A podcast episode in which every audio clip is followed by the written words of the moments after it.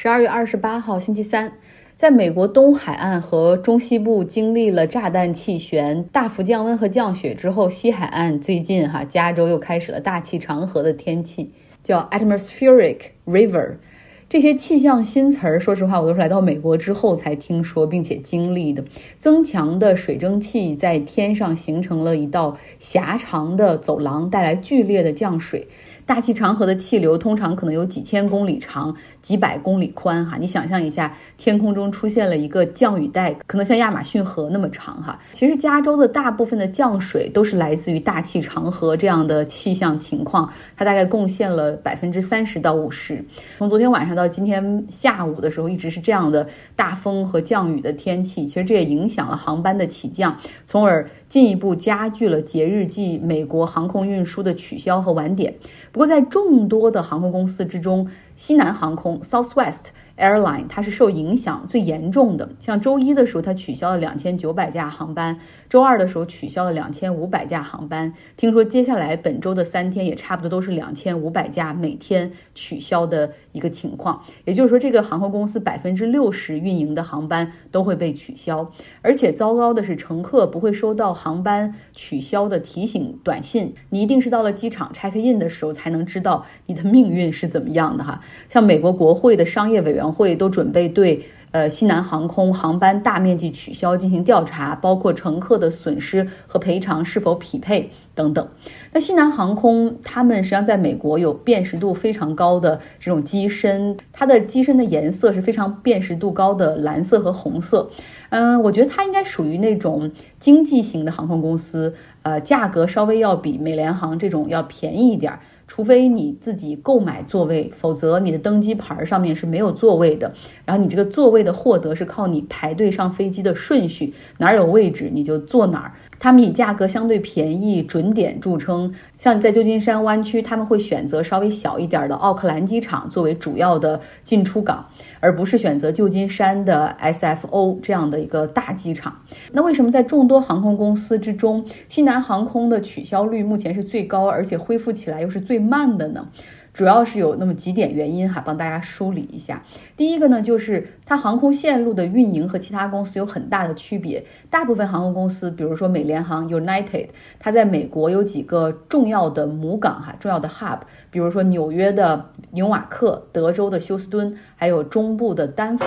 很多航班的安排最终都是以母港为辐射，就像一个车轮的那种感觉哈，最终你都是要返回到附近的母港。但是西南航空是不点对点 （point to point） 这样的一个航班策略，所以当一切进展顺利正常的时候，这样的航班的飞行效率实际上是比较高。但是问题就是，一旦出现了晚点或者是出了状况，航班和机组、空乘人员的调配会面临很大的麻烦。像美联航这样的哈，有主要母港的航空公司，但他们大部分的机组和飞机实际上都会在母港，所以当天气允许之后，很快就可以重新调配恢复运行，除非是他们的母港遭遇到了严重的天气问题。但是像西南航空这种，那我们知道前两天的这种炸弹气旋，实际上导致中西部、东部多个地区极端天气，然后很多城市的这种机场都歇菜了。那么西南航空的。飞机以及机组人员实际上是分散，被困在四面八方，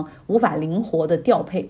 第二个原因呢，就是西南航空这种点对点的运输，他们的飞机和机组人员的调配更多的是依赖于人工，而不是计算机的系统啊，这也是他们一个 infrastructure 的问题哈。他们自己内部其实也需要去 upgrade。那这样一个基于更多是人工的。调配的一个系统，那当你整个系统出现这种大面积的取消、瘫痪、无法调配的时候，人工是很难进行最快优化的快速响应。那第三个原因就是说，实际上你在节日季这样的取消，让飞机和员工的滞留，实际上也引发了很多他们的这种机组人员的不满。因为原本大家也是有自己的节日计划的，可是现在却困到一些地方没有办法飞行哈。而且西南航空他们的员工其实今年一直以来和他们的高管之间都存在一些呃关系的紧张。那第四个原因就是很多航空公司实际上都有服务，当自己的航班大量被取消的时候，他们会帮助乘客改签到跟他们合作的航空公司上面去，去解决旅客滞留的问题。但是西南航空他们没有哈，他们能够给的就是退票，或者是换成未来的折扣票和打折券。那这样又会影响未来的营业收入。总之，今天西南航空的股价就下跌了百分之六。实际上，最近在美国股市上下跌最狠的热门股票是特斯拉。特斯拉今天又跌了百分之十一，在最近五个交易日里，总共跌了百分之二十五。那在十二月整个这个交易到现在，它是跌了百分之四十四，呃，是上市之后经历最惨的一个月。那实际上，在最近一年，特斯拉的股价是跌了百分之六十九。那为什么它会狂跌不止呢？实际上和那些科技股一样，哈，呃，属于现在属于一个加息的周期，市值会出现理性的回归。但是特斯拉还有一些下跌的特殊因素，首先就是它的大股东、创始人 CEO 马斯克在大量的减持，在今年花了四百四十亿美元买下 Twitter 之后，他从四月份到现在总共是大量减持了两千两百万股。呃，然后你想把这个钱腾挪过去，就买 Twitter 也好，或者是还他借款人的那些利息也好。呃，不过马斯克，然后他也是说希望安抚一下情绪，说自己在未来十八到二十四个月不会再减持。但是其他投资者也不信哈，所以最近出现了大量的特斯拉的抛盘。那第二个原因呢，就是在电动车市场，随着其他品牌的大举杀入，可选择的车型是越来越多。你如果想选便宜的，低价位的那有很多很多种选择。如果你想选高端的，你像捷豹啊、保时捷呀、宝马、奔驰，全部都有自己的电动车了，都不比特斯拉的差。所以这个市场是从蓝海变成了红海。然后你想，原来特斯拉有一个很重要的盈利点，就是因为它全部都是电动车嘛，它实际上是有很多碳排放的指标，每年是可以卖给那些其他传统车企的。但是现在随随着传统车企也大举的扩展自己的电动车的产线和销售，那以后从它这儿买碳排放指标也会降低，所以它想必未来的财报在这一块的收缩也会很大。那特斯拉上一周针对北美市场和中国市场都开始进行了 Model 3和 Model Y 的折扣销售，这也是让市场觉得对它很不看好。你怎么吸引客户、吸引新订单的办法只能靠打折了吗？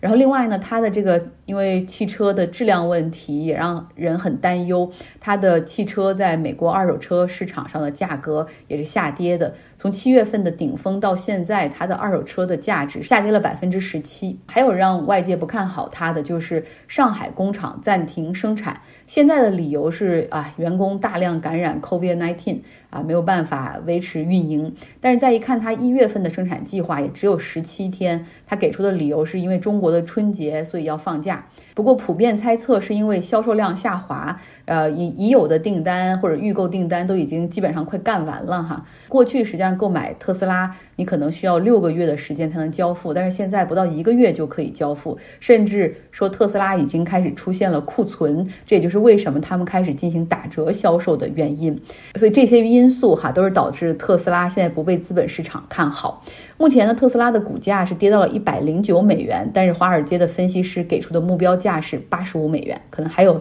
下跌的空间。